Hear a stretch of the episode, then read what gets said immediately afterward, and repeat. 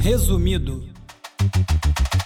Olá, eu sou o Bruno Natal. Hoje é dia 18 de julho e no resumido número 221, a merdalização da internet. Combate ao bullying online.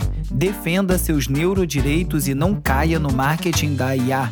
Deepfake em nova fase, avanços do Threads e muito mais. Vamos nessa, resumido.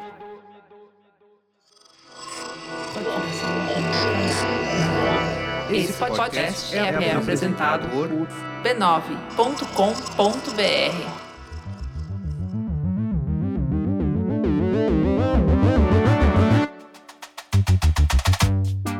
Olá, resumista! Esse é o Resumido, um podcast sobre cultura digital e o impacto da tecnologia em todos os aspectos das nossas vidas.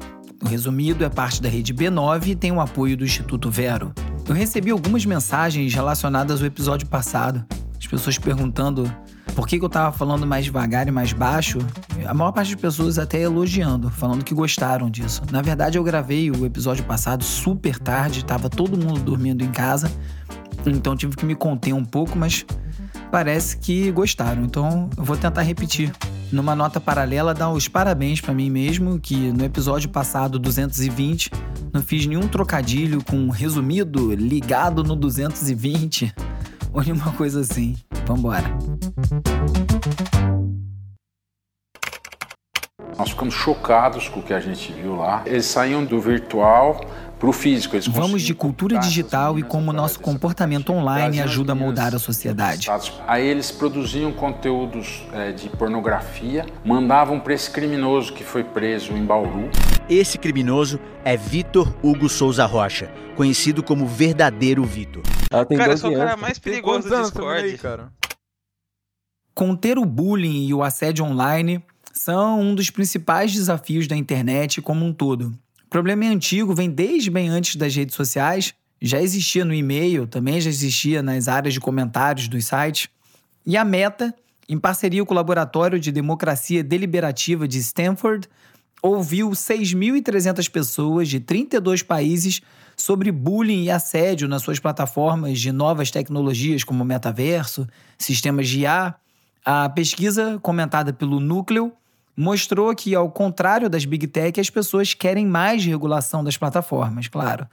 O estudo também mostrou o desejo por medidas contra criadores e canais que incentivem bullying e assédio, pedindo ações como limitar a visibilidade, impedir a busca pública e obrigar os criadores a completarem um treinamento sobre moderação. Também foi proposto que os usuários recebam um alerta quando entrarem em áreas onde ocorra bullying e assédio frequentemente. Essa ideia é bem boa. Apesar disso, os participantes da pesquisa não apoiaram medidas mais fortes como deletar esses canais e esses perfis e impedir que seus criadores criem outros. Isso eu já discordo, eu acho que deveria ser assim mesmo. E mesmo dando essa ênfase na importância da plataforma controlar e proteger contra o bullying e o assédio, os entrevistados demonstraram pouca preocupação com a privacidade nas redes sociais. É ótimo que as pessoas tenham entendido que moderação de conteúdo precisa ser uma prioridade. Você deve ter ouvido falar da matéria do Fantástico que mostrou como a polícia desmontou e prendeu um grupo de criminosos aqui no Brasil que abusavam de menores de idade online. O Discord foi duramente criticado e com razão pela facilidade com que criminosos conseguiam usar a plataforma para cometer crimes como assédio e extorsão contra meninas menores de idade. As vítimas eram atraídas para esses servidores, esses canais, eram chantageadas para completar desafios sob a ameaça de vazamento de fotos íntimas que elas acabaram sendo coagidas a ceder antes. Os delegados e promotores envolvidos no caso ficaram espantados com o nível de misoginia e o sadismo dos agressores que estavam protegidos pelo anonimato. O Discord também está sendo investigado pelo Ministério Público de São Paulo. A plataforma afirmou que faz o máximo para conter esse tipo de conteúdo por lá, e depois da enxurrada de críticas sobre segurança, resolveu lançar uma ferramenta de controle parental chamada Family Central. A nova ferramenta permite que pais e responsáveis acompanhem as interações dos filhos na plataforma, incluindo novos amigos adicionados, servidores em que participam e usuários com quem trocam mensagens. Os conteúdos das conversas não ficam acessível como forma de respeitar a privacidade dos usuários. Eu tenho lá minhas dúvidas se criança e pré-adolescente têm que ter privacidade online, quando se fala dos pais.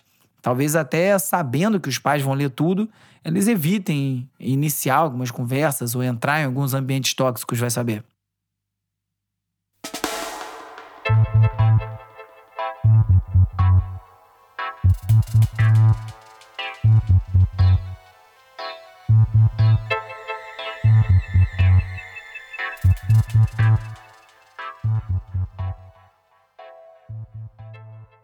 O número de carros autônomos nas ruas de São Francisco só faz crescer e um grupo chamado Safe Street Rebels, ou Rebeldes da Rua Segura, está usando cones para interromper o funcionamento desses veículos, principalmente os das frotas do Google e da General Motors, né, a GM.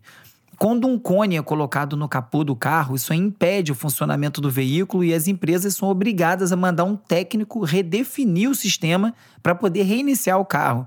De acordo com o Gizmodo, os rebeldes argumentam que veículos autônomos incentivam ainda mais o uso de carros em vez de promover ambientes mais propícios para caminhadas ou mesmo o uso do transporte público, além da preocupação com o potencial de vigilância policial através das câmeras desses carros. E a disputa por espaço entre humanos e robôs está só começando. Essa semana eu li numa newsletter que o escritor Cory Doctorow cunhou a expressão enshittification, algo como merdalização, para descrever a decadência gradual das plataformas digitais. O termo reflete o processo pelo qual as plataformas inicialmente valorizam os seus usuários para logo depois abusar em benefício dos seus clientes empresariais, leia-se os anunciantes, e seguir maltratando o usuário até capturar todo o valor gerado pela plataforma para si própria. E não é que funciona assim mesmo? Essa degradação pode ser vista no aumento de anúncios que entopem os resultados de busca, nos algoritmos que substituem posts dos seus amigos e temas que realmente te interessam no feed por conteúdo que vai aumentar o engajamento e também no hábito de começar a cobrar por funcionalidades que antes eram de graça. Alguém está pensando no Twitter enquanto lê isso? Talvez a interoperabilidade, com a capacidade que permite os usuários mudar de plataforma sem perder as comunidades ou o conteúdo que foi criado, seja uma solução que faça com que essas plataformas tenham mais cuidado com os usuários. Até lá, é do jeito que é. Nunca nenhum sistema digital vai substituir a mente humana. A mente humana jamais será obsoleta. Agora é o momento de explorar as transformações causadas pelas inteligências artificiais. Por isso que eu digo que o sistema baseado no que a gente chama de inteligência artificial, que é baseado no passado, uhum. só pode criar um futuro que já ocorreu. Numa entrevista publicada na Folha, o neurocientista Miguel Nicoleles afirmou algo parecido com o que eu já comentei por aqui. A inteligência artificial é uma ferramenta de marketing que explora o trabalho humano não é um equivalente à inteligência humana. Para o Nicoleles, a inteligência humana é fruto de milhões de anos de evolução, algo aí que a lógica binária não pode emular. Ele tem décadas de experiência justamente com redes neurais e desafia a ideia de que IAs como o ChatGPT podem ser superiores em inteligência só porque conseguem processar um grande volume de informação de maneira ultra rápida e em vários idiomas. O Nicoleles critica a representação equivocada de IA como entidades inteligentes e denuncia sua utilização como uma ameaça à força de trabalho humana. Como todo mundo que entende do assunto, o Nicoleles enfatiza a necessidade de supervisão humana no uso da IA, a boa e velha regulação.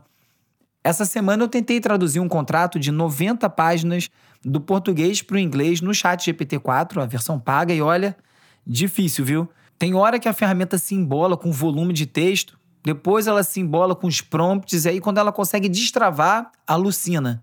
Chegou a criar, por exemplo, uma cláusula que falava em 5 milhões de reais de pagamento no contrato, do nada, sem nenhum contexto, nem tinha valor de pagamento no contrato, só uma alucinação mesmo. E aí você imagina alguém fazer uma tradução dessas, não conferir atentamente e enviar um contrato traduzido dessa forma para alguma questão séria de trabalho.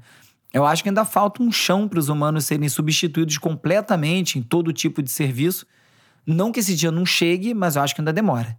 E pensando exatamente no que nos faz humanos, outro neurocientista, o Rafael Just, defende a introdução dos neurodireitos como uma nova categoria de direitos humanos para orientar a aplicação de neurotecnologias.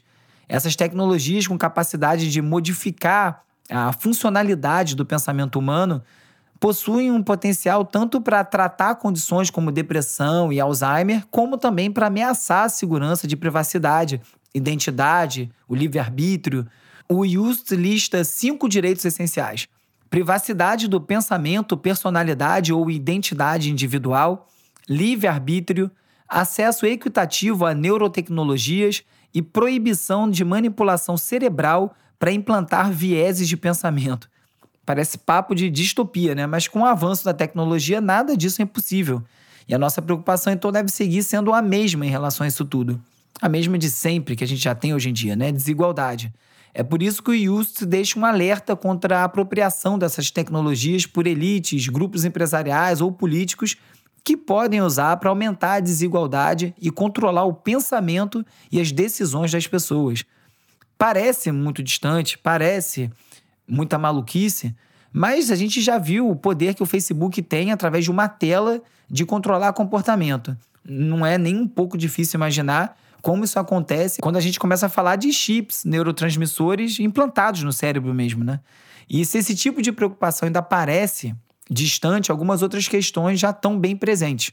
Na semana passada eu comentei sobre o comercial da Volkswagen de várias questões que usos de IA como deepfake podem gerar principalmente quando o assunto é utilizar imagens de pessoas públicas.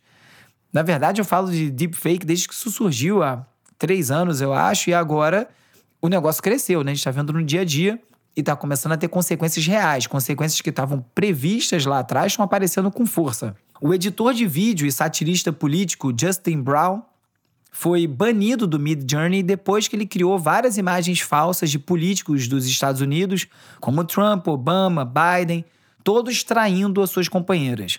O Brown, que gerou as imagens hiperrealistas para alertar sobre os perigos da desinformação, foi banido depois que ele postou as imagens no Reddit. A streamer QT Cinderella também sofreu um ataque de deepfake quando foi criada algumas imagens dela, né, o rosto dela aplicado em imagens de filme pornô. Ela ficou muito chateada, muito impactada, fez diversos vídeos é, criticando o que aconteceu e reclamando com razão, mas agora ela descobriu que ela vai ter muito trabalho se quiser processar quem causou isso, porque não há ainda uma legislação específica falando desse uso. Existem leis que falam de revenge porn, né, que é o pornô de vingança, sobre distribuir fotos íntimas de alguém sem autorização, mas alguns poucos estados nos Estados Unidos têm uma legislação falando sobre o uso de deepfake. E não é o caso do estado onde ela está. E isso vale para o mundo todo, né? E um uso bem mais legal de deepfake foi feito pela empresa de telecomunicações francesa Orange, num vídeo feito para apoiar a seleção feminina de futebol da França na Copa do Mundo. Ah, c'est passé. Oui, c'est passé. Oh, oui. Bien sûr que c'est passé. Maintenant, faut que ça aille au bout. Allez. Ouais, c'est bien joué. Il n'y a plus qu'à la pousser. Il n'y a plus qu'à la pousser. Voilà. C'est pénalty, ça Utilizando a inteligência artificial, essa propaganda reuniu grandes jogadas da seleção feminina e substituiu os rostos e os corpos das jogadoras pelos dos jogadores masculinos que venceram a Copa do Mundo em 2018. A ideia era mostrar lances dos jogos femininos como tão bons quanto os masculinos, numa denúncia contra o machismo que faz o futebol feminino ser negligenciado e ainda visto como inferior. A propaganda é um bom exemplo de como o uso criativo de IA tem um grande potencial de ser utilizado pelas campanhas de marketing. Outro uso cada vez mais comum e bem menos polêmico de IA, pelo menos quando o assunto é utilizar imagens de pessoas, é a criação de humanos virtuais. Também são conhecidos como VTubers, né? Virtual YouTubers. Você certamente conhece alguns desses aí, como a Magalu, como o CB das Casas Bahia. Isso para ficar entre os mais famosos, né, por aqui. Esses influencers, vendedores, são algumas das aplicações mais comuns. Existem também alguns personagens que são criados para apresentar telejornal. E aí já existe uma questão sobre telejornal com notícias criadas por IA, com um apresentador criado em IA, é, dando uma aparência de um veículo oficial e como isso vai confundir o cenário. Mas tem centenas de outros influenciadores e youtubers no mundo todo e o site virtualhumans.org reúne uma boa parte deles, vale a pena conferir a quantidade de variações que já existem por aí.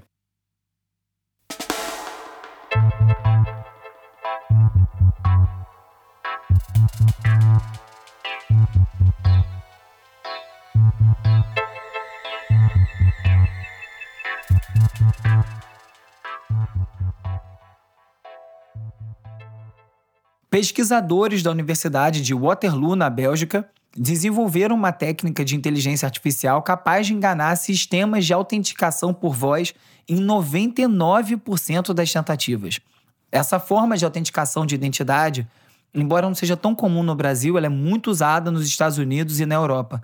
A técnica da equipe é focar em eliminar os marcadores característicos de vozes sintetizadas por IA, e depois de seis tentativas, o índice de sucesso do ataque foi de 99%. Por isso, os pesquisadores alertam sobre a vulnerabilidade da autenticação por voz e sugerem outros métodos de verificação, como aplicativos móveis, biometria facial ou impressões digitais. Complicado sugerir biometria facial como, como alternativa, né, como uma solução, mas é para onde a gente está indo, pelo menos por enquanto. E falando de voz sintética, a Apple lançou a funcionalidade que recria a voz do usuário como um recurso de acessibilidade, né, para pessoas que têm dificuldade de fala, poderem eh, gerar eh, mensagens no telefone. O youtuber Marques Brownlee fez um teste é, no canal dele, mostrando como a voz dele ficou sintetizada, realmente fica muito próximo da, do real. Alright, so this is what it sounds like to speak on my voice. I really think 30 frames per second is the correct frame rate. Anyone who says otherwise is clearly faking it. it's it sounds pretty good. It clearly is a little bit robotic still. It kind of sounds like talking to someone on the phone with like a poor connection, you know. But still, in 15 minutes to have a voice that can do anything is pretty crazy. E se você quiser ouvir um caso muito desastrado, você pode ouvir o Johnny Cash cantando Barbie Girl. I'm a Barbie girl in a Barbie world. Life in plastic It's fantastic, you can brush my... Coitado Johnny Cash, hein? E a Organização para a Cooperação e o Desenvolvimento Econômico atestou o óbvio. Grandes economias estão à beira de uma revolução da IA e isso aí pode desencadear perdas de empregos em profissões especializadas como direito, medicina e finanças. Mas o órgão chamou atenção para algo que às vezes passa despercebido para a maioria das pessoas, as ocupações com maior risco de automação pela IA são os empregos altamente qualificados, representando cerca de 27% do emprego nos 38 países membros do bloco. Apesar disso, por enquanto, a IA está mais mudando empregos do que substituindo. Não é à toa que a gente fala tanto em aumento da produtividade com IA. Agora, uma pessoa faz o trabalho de 10, o que acaba diminuindo bastante as condições de trabalho, né? E já temos algumas experiências nesse sentido, como a parceria recém-firmada entre a Associated Press e a OpenAI. Boa parte do arquivo da agência de notícias foi licenciada para a criadora do ChatGPT para melhorar o uso de IA generativa em notícias. Essa não é a primeira experiência da Associated Press com IA, a agência já vem experimentando a tecnologia em algumas operações.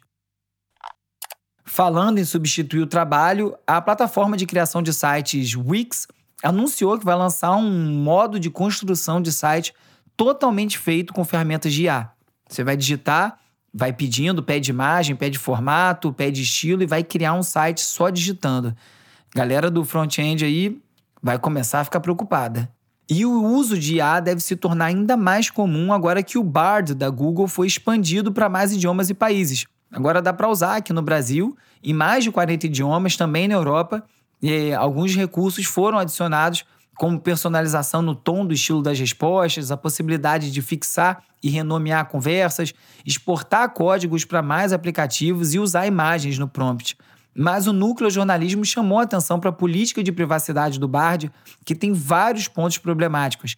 A ferramenta armazena informações de localização e atividade do usuário. As conversas são analisadas por humanos e podem ser mantidas por até três anos, mesmo depois do usuário excluir a conta. Então é bem complicado o que você vai botar lá dentro, né? Eles atualizaram também a política em julho de 2023, esse mês, reservando-se o direito de coletar o conteúdo online para construir suas ferramentas de IA. E quando ela diz conteúdo online, é basicamente tudo e qualquer coisa que está online. Lembra quando eu disse que o interesse do Elon Musk e de outros empresários em pausar as pesquisas no campo de IA podia ser uma forma de defender algum interesse na criação da sua própria ferramenta? Então, bingo! O Musk anunciou a criação de uma startup de inteligência artificial chamada XAI. A equipe é composta por engenheiros que já trabalharam em empresas como Google, Microsoft e na própria OpenAI. Lá vem encrenca. E não é só lá fora que tem avanços no campo de IA. O brasileiro Jonathan Grossman, doutor em ciências da computação, criou o modelo de transcrição de áudio mais baixado no mundo, superando empresas como Facebook, Google, Microsoft. O modelo dele, disponível na plataforma Hugging Face, foi baixado mais de 71 milhões de vezes. Durante um tratamento de câncer, o Grossman se inspirou num trabalho do Facebook para criar um modelo de transcrição de áudio. Ele participou de várias competições de open source, construiu modelos de reconhecimento de fala em vários idiomas e agora ele usa isso para transcrever áudio em texto. E a IA está cada vez mais presente em decisões importantes, mas especialistas mostram aí preocupação que ela possa perpetuar e intensificar desigualdades sociais. Numa entrevista para o jornal da USP, especialistas conversaram sobre o assunto e alertaram sobre como os bancos de dados refletem os preconceitos e desigualdades existentes que alimentam sistemas de IA que podem acabar reproduzindo esses problemas. Outro assunto que eu já falo há bastante tempo, né? Viés em banco de dados.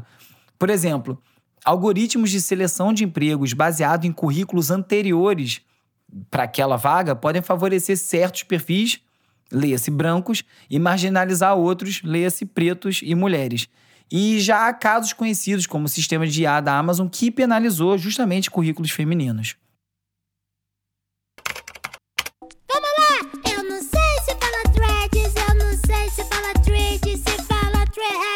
E agora é hora de falar sobre como as Big Tech moldam o nosso comportamento. É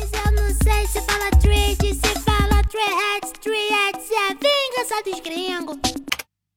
O Mark Zuckerberg está usando o poder da meta para impulsionar o Threads numa tentativa de superar o Twitter e tem dado certo, né? A nova rede tem um crescimento gigante, chegou a 100 milhões de usuários numa questão de dias, batendo todos os recordes de download, mas o Zuckerberg precisa garantir que o Threads continue atraente para os usuários e, de preferência, ofereça tudo o que o Twitter já oferece, sem os problemas que a gente vê por lá. O New York Times chamou atenção para o fato que, historicamente, tamanho e escala podem ajudar, mas não garantem o sucesso no mercado de mídia social. O Twitter de fato sentiu a chegada do Threads, mas o tráfego da plataforma já vem caindo desde o início do ano, com a chegada do Musk e as suas decisões nada inteligentes, como vender os selos de verificação, demitir funcionários em massa e tudo aquilo que eu venho falando aqui semanalmente. Além disso, a decisão de permitir apenas usuários logados visualizar tweets, coisa que ele já voltou atrás, resultou numa diminuição de 50% nos links do Twitter exibido nas pesquisas do Google. E segundo uma matéria do Tecmundo, como forma de tentar sufocar o interesse pelo Threads, o Twitter começou a bloquear links para o rival no Instagram. A medida parece um pouco desesperada, mas faz até sentido tentar sufocar que o novo Twitter aí, o Threads, vire assunto no Twitter. E se depender do CEO do Instagram e do Threads, o Adam Mosseri, a rede social não vai ser nem um pouco parecida com o Twitter, já que ele não quer incentivar discussões políticas nem notícias de última hora. Segundo ele, o objetivo do Threads é criar um espaço público para as comunidades do Instagram e gente que busca um ambiente menos hostil para a conversa do que no Twitter. E aí o Mosseri sugere uma plataforma que possa ser construída com foco em outros tópicos, como música, esporte, moda, entretenimento e beleza, bem a cara do Instagram, né? Além disso, o Threads também diz que por enquanto não vai ter anúncio, né? Por enquanto tá só analisando o perfil e angariando usuários. Mas vai ter algum momento, né? Vai começar a vender dado para publicidade. E justamente isso que a Agência Nacional de Proteção de Dados, aqui no Brasil, vai analisar para entender a política de privacidade do Threads. Conforme foi relatado pelo Telesíntese, a investigação vai se concentrar em avaliar se a plataforma cumpre a LGPD e como lida com os dados pessoais dos usuários. E quem parece estar muito animado com o Threads é o Jack Sweeney, conhecido por rastrear e publicar os voos do Elon Musk em tempo real, que já estreou aí na nova rede social depois que foi suspenso no Twitter. Para quem não lembra, ele era responsável pelo perfil ElonJet, que acompanhava todos os caminhos do jato, do jatinho, né, do Elon Musk, e que foi suspenso em 2022 depois que o bilionário adquiriu a plataforma. Novos tempos.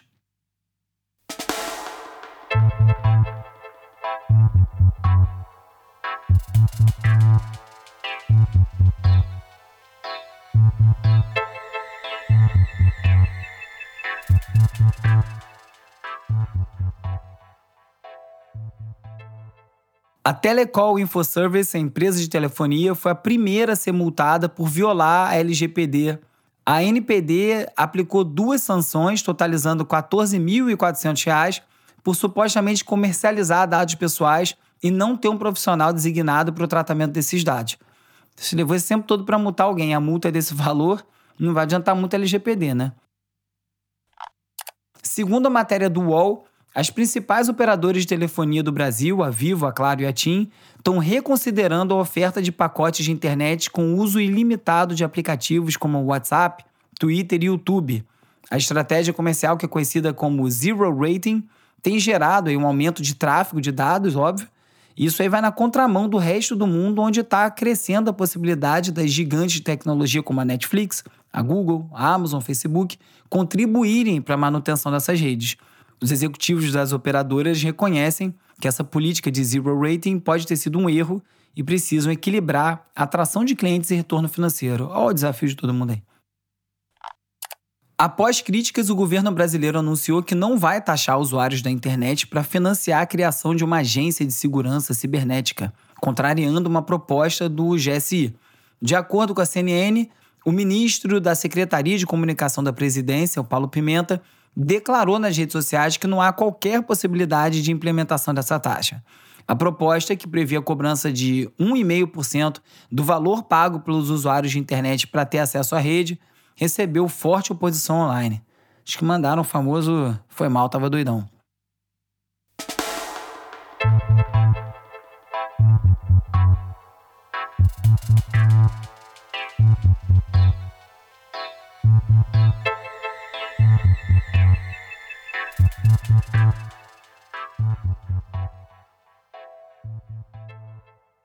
Como sempre, alguns bons links não cabem no roteiro. Eu publico lá na seção Leitura Extra no site resumido.cc, onde eu também publico todos os links comentados em cada episódio. Na The Verge, quem matou o Google Reader? Dez anos após a sua morte prematura, a equipe que construiu o amado leitor de feed reflete sobre o que deu errado e o que poderia ter sido.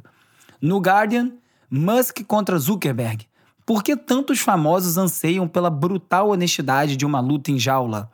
Na agência pública, iFood assina acordo de milhões com o Ministério Público após denúncia da agência pública. E no YouTube, você pode construir uma newsletter com o GPT? Se você quiser falar comigo, me procura no arroba no Twitter ou arroba resumido.podcast no Instagram, no TikTok, no Threads. E você também pode fazer parte da comunidade no Discord. Se você preferir, você me manda um oi pelo WhatsApp ou pelo Telegram para 21 97 969 5848. Eu te incluo na lista de transmissão para você passar a receber alertas de novos episódios, conteúdo extra. Você também recebe ali o link para participar do grupo de WhatsApp do Resumido. Essa semana eu mandei um vídeo lá no grupo de WhatsApp de um trabalho de faculdade meu de 25 anos atrás, 1998, em que eu estava falando, sabe sobre o quê? Sobre o impacto da tecnologia no jornalismo. é um proto resumido. Cinco parejas llegaron a falso amor dispuestas a todo para descobrir si el suyo era real. Hora de relaxar com as dicas de ver, ler e ouvir. Primera vez entrará en juego la tecnología deepfake. Essa foi uma dica do ouvinte Rogério, que me escreveu perguntando se eu já tinha assistido Deep Fake Love na Netflix. É um seriado espanhol, um reality show, em que casais são separados, cada um vai para uma casa e aí ficam lá com solteiros até nenhuma novidade. Mas o que acontece é que, de tempos em tempos, mostram para os participantes imagens de como o seu pareja está se comportando na outra casa. E no meio das imagens incluem alguns deepfakes de cenas que não houveram. E vai enlouquecendo todo mundo. O seriado é terrível. Acho que se você assistiu o trailer tá mais do que suficiente, porque eu assisti os episódios para ver do que se tratava, pulando, óbvio. Mas é curioso ver, né? Como já tá gerando até entretenimento deepfake. Isso aí vai virar mais normal do que a gente pensa. Tudo bem? Tudo bem. Tu sabe quanto tempo a gente está sem se falar? Não. Já tem quase 20 anos, tem 19 anos, mais ou menos. 19 anos que a gente ficou junto, 19 ficou separado. O tempo leva umas coisas e Outras ele leva um tempo só. Dois documentários estão explorando a nostalgia de alguns programas infantis. Um é o documentário sobre o Balão Mágico no Star Plus e o outro é o documentário sobre a Xuxa na Globoplay. Quem é ouvinte antigo aqui já ouviu eu contar essa história. Eu trabalhei com a Xuxa dois anos, um pouco mais do que isso, fazendo todos os vídeos de making-off dela que iam para o site Portal X em 2000 ou 2001, quando ninguém via vídeo na internet. Foi uma experiência boa em termos de experimentação, justamente por conta disso. E para mim está sendo muito legal ver o documentário. Estou curioso para saber se alguma daquelas imagens vai parar nesse documentário, porque todas as fitas foram para Xuxa Produções, ou estão perdidas em algum lugar, ou ainda tem muito material inédito aí que ninguém nunca viu.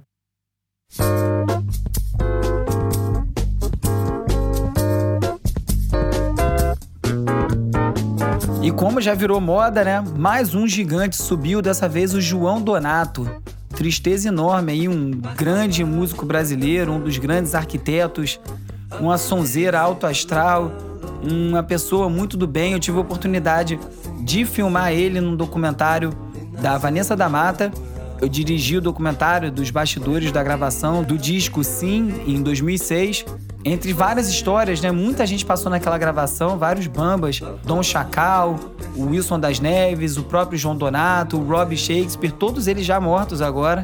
Impressionante isso para mim, pelo menos, é difícil ver isso. E voltei nessas imagens para lembrar de como tinha sido, e aí me lembrei de uma história que durante as gravações é, desse disco, no dia que o Donato estava gravando, ele fez várias versões é, da mesma música, cada uma diferente da outra. E quando todo mundo foi ouvir as versões lá na, na suíte, né, já com tudo gravado, a Vanessa da Mata ficou encantada e falou: Caramba, não sei nem como escolher, é tudo muito diferente uma da outra, né?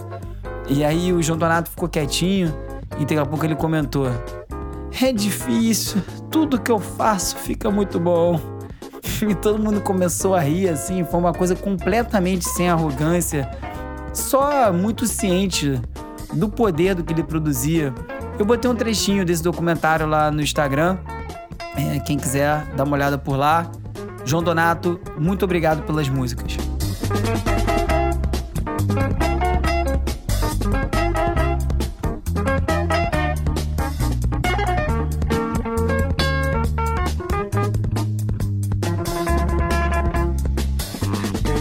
Nesse episódio você ficou sabendo que o combate ao bullying online é urgente, que a internet entrou no processo de merdalização, conheceu um pouco sobre seus neurodireitos, soube que inteligência artificial tem muito marketing, que o deepfake começa a fazer estragos para valer e muito mais.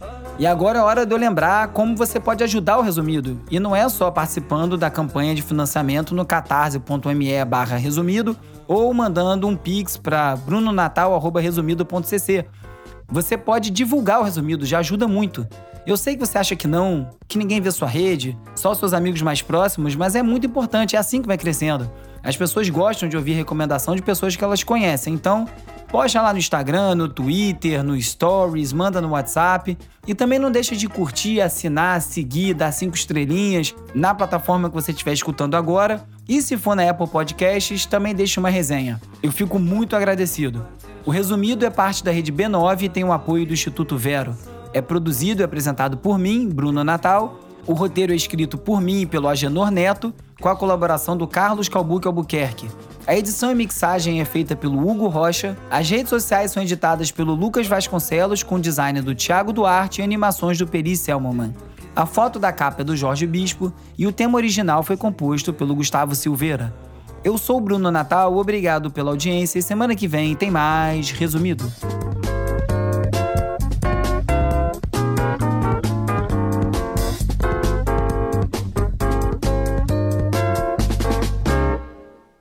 Esse podcast é apoiado pelo Instituto Vero. Resumido. resumido.